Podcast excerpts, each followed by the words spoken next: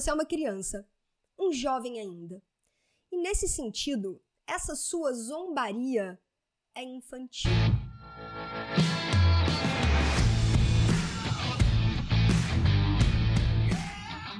Seja muito bem-vindo, seja muito bem-vinda a mais um episódio do podcast Papo Cabeça. Aqui a gente bate altos papos profundos, sempre fazendo reflexões sobre a vida. Eu sou a Renata Simões, nós estamos na segunda temporada deste podcast, 42 episódio, fazendo reflexões ao longo dessa segunda temporada de filmes, minisséries, palestras, peças de conteúdo que nos auxiliem na nossa jornada de autoconhecimento, autodesenvolvimento, expansão da consciência. E a gente está fazendo isso essa semana baseado nesse filmaço, The Old Guard, que está no catálogo da Netflix, já como um dos filmes mais assistidos da plataforma de streaming. Se você não assistiu o podcast de ontem, assistiu ou escutou o episódio de ontem, cara, faça isso. Porque é o que norteia uma boa parte do que a gente vai continuar conversando aqui ao longo dessa semana. Hoje a gente vai falar de uma cena muito massa. Muito. Eu achei essa cena genial. E mais uma vez, como conversamos muito ontem, de uma sutileza, sabe? Do tipo, não é o foco. O nosso foco aqui neste filme, o nosso foco nesse enredo, nessa trama, não é este. Eu só preciso que você entenda que isso é natural e que isso faz parte da nossa sociedade isso faz parte da nossa vida e todas as pessoas precisam conviver juntas, com tolerância, com amor, com aceitação de, de, das diferenças que existem entre elas, porque somos diferentes, somos todos iguais, mas somos diferentes, né?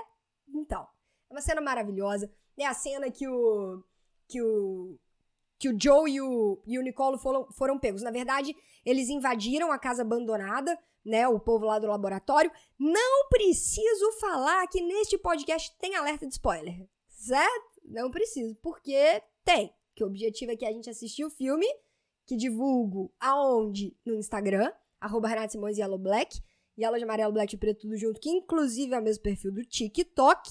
Então é lá que é divulgado sempre o filme que a gente assiste junto, toda quarta-feira tá lá a divulgação. E aí, a gente vem aqui na outra semana e conversa, troca uma ideia, vê aqueles negócios, aquelas viagens que a gente faz e fala, cara, olha, não é que isso é bacana?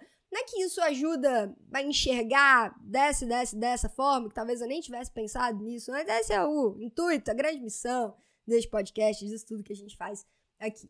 Né? Então, é, tem um alerta de spoiler. Eles estavam lá na casa abandonada, e aí as pessoas do laboratório que estavam atrás deles, né, para poder pegar material genético, fazer mapeamento genético, entender como é que funciona essa questão da imortalidade desses guerreiros imortais, invadem a casa, tararau, alguns conseguem se safar, mas o Joe e o Nicolo acabam presos.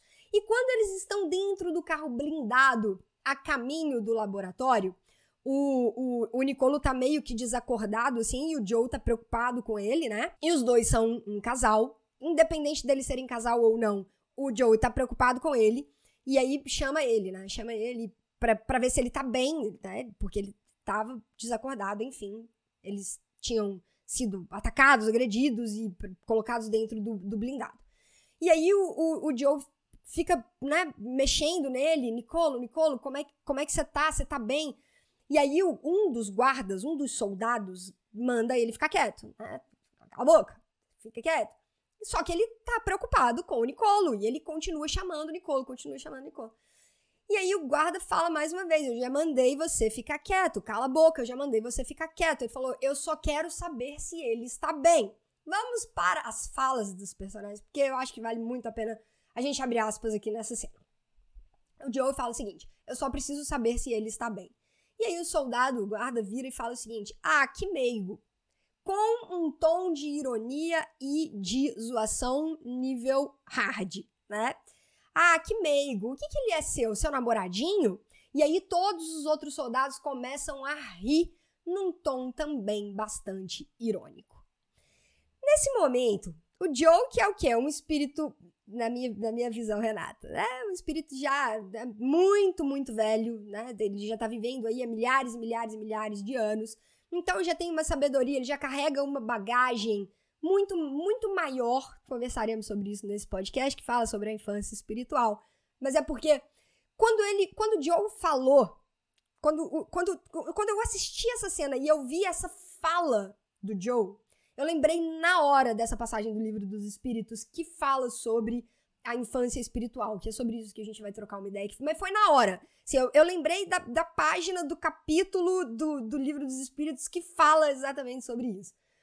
O Joe vira para o soldado e fala o seguinte, com uma postura, com uma firmeza, sabe? Do tipo, velho, você é uma criança. O soldado, que falou daquela forma, então sarcástico, irônico, o Joe vira para ele e fala: Você é uma criança, um jovem ainda. Na minha leitura, Renata, ele está falando sobre o espírito daquele soldado. Você tem um espírito de criança, um espírito ainda jovem. Talvez você ainda não tenha conseguido entender a profundidade do que eu sinto pelo Nicole. E eu achei isso simplesmente fantástico. Vamos às falas. Você é uma criança, um jovem ainda. E nesse sentido, essa sua zombaria é infantil. Inclusive, você sabe como fala zombaria em inglês? Quando você está zombando de uma outra pessoa? E zombaria, isso que a gente vai aprender hoje lá no canal do Telegram com essa cena fantástica desse filme. Certo? Eu te espero lá no canal do Telegram, galera da expansão. O link fica na descrição do vídeo no YouTube, se você estiver assistindo o podcast, ou então na, na, na minha bio lá do, do Insta tem também. E aí ele fala, nesse sentido, essa sua zombaria é infantil. Não, ele não é o meu namoradinho. Este homem é mais para mim do que você pode imaginar. Ele é a lua quando eu estou na escuridão o calor quando eu tremo de frio. O beijo dele ainda me arrepia depois de milênios. O coração dele é de uma bondade da qual este mundo não é digno. E ele fala: Eu amo esse homem, sem medidas e sem razão. Ele não é o meu namoradinho. Ele para mim é tudo e ele é mais. E aí, obviamente, o Nicolo vira e fala assim, o romântico, incurável, aí eles dão um beijo, e aí os soldados né, mandam espalhar, é, afastam eles, né? E aí foi o que foi, foi o que me fez refletir, né, a grandeza dessa cena. O dia que a humanidade entender que o amor, ele, ele tá acima, ele tá acima de todas as outras coisas, a gente chegou no ponto de aprender o que a gente precisa aprender. Sabe? E se eu estou em paz comigo, se eu eu sabe assim, a vida que eu vivo, as coisas que eu vivo, o, a minha o meu cenário, as pessoas que estão comigo na jornada me fazem bem, se eu tô feliz, se eu tô em paz com isso, o outro não me incomoda. Gente, vocês podem ter certeza absoluta disso as pessoas mais preconceituosas, as pessoas que não conseguem aceitar a diferença do outro, elas não estão em paz com elas mesmas. Isso não quer dizer, obviamente, a gente também conversa muito sobre isso aqui nesse podcast. Isso não quer dizer que eles estão certos, que, que sabe? Não. Mas a gente só precisa entender que, cara, são pessoas que não estão em paz com elas mesmas. Então, para que ficar batendo de frente? Para que ficar batendo boca? Para que ficar querendo empurrar goela abaixo uma coisa numa pessoa que não está em paz com ela mesma? A melhor coisa para quem está em paz consigo mesmo é continuar seguindo o seu caminho e ignorar, tornar irrelevante a opinião ou as ações de pessoas que não estão em paz com elas mesmas. Tira a importância disso, do que falam, do que fazem. Tira o peso, porque quem coloca o peso de importância no que essas pessoas estão falando ou fazendo somos nós mesmos, né? Nós colocamos, nós nós entregamos de bandeja um poder enorme para pessoas que às vezes não estão em paz com elas mesmas. Porque quem está em paz consigo mesmo não sabe assim, tanto faz como tanto fez o que o outro decidiu para a vida dele, que faz o faz feliz ou a faz feliz ou sabe? E quando o amor está acima disso tudo, aí a gente a gente tá chegando naquele lugar que você fala assim, é isso. Tá, tá aprendendo, você tá no caminho, é isso que você precisa aprender. Sabe? Então a gente tem que levar isso em consideração para poder viver no mundo que a gente vive. E existem, e aí vem um, um, um, uma grande chave, um grande ponto para a gente poder refletir. Quando eu citei o livro dos Espíritos, tem uma, uma, um capítulo que eu quero inclusive ler algumas passagens aqui, que eu acho que, cara, me trouxe tantas respostas, né?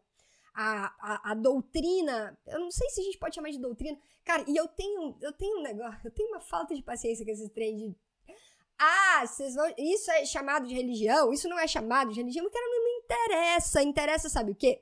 Interessa que me ajudou a encontrar respostas dentro da minha jornada espiritual, me ajudou a elucidar muita coisa, ajudou a descortinar um pouco, sabe aquela nuvem de fumaça, aquela névoa que fica na nossa frente, quando a gente para pra pensar, putz, cara, de onde que eu vim, para onde que eu vou, o que que eu tô fazendo aqui?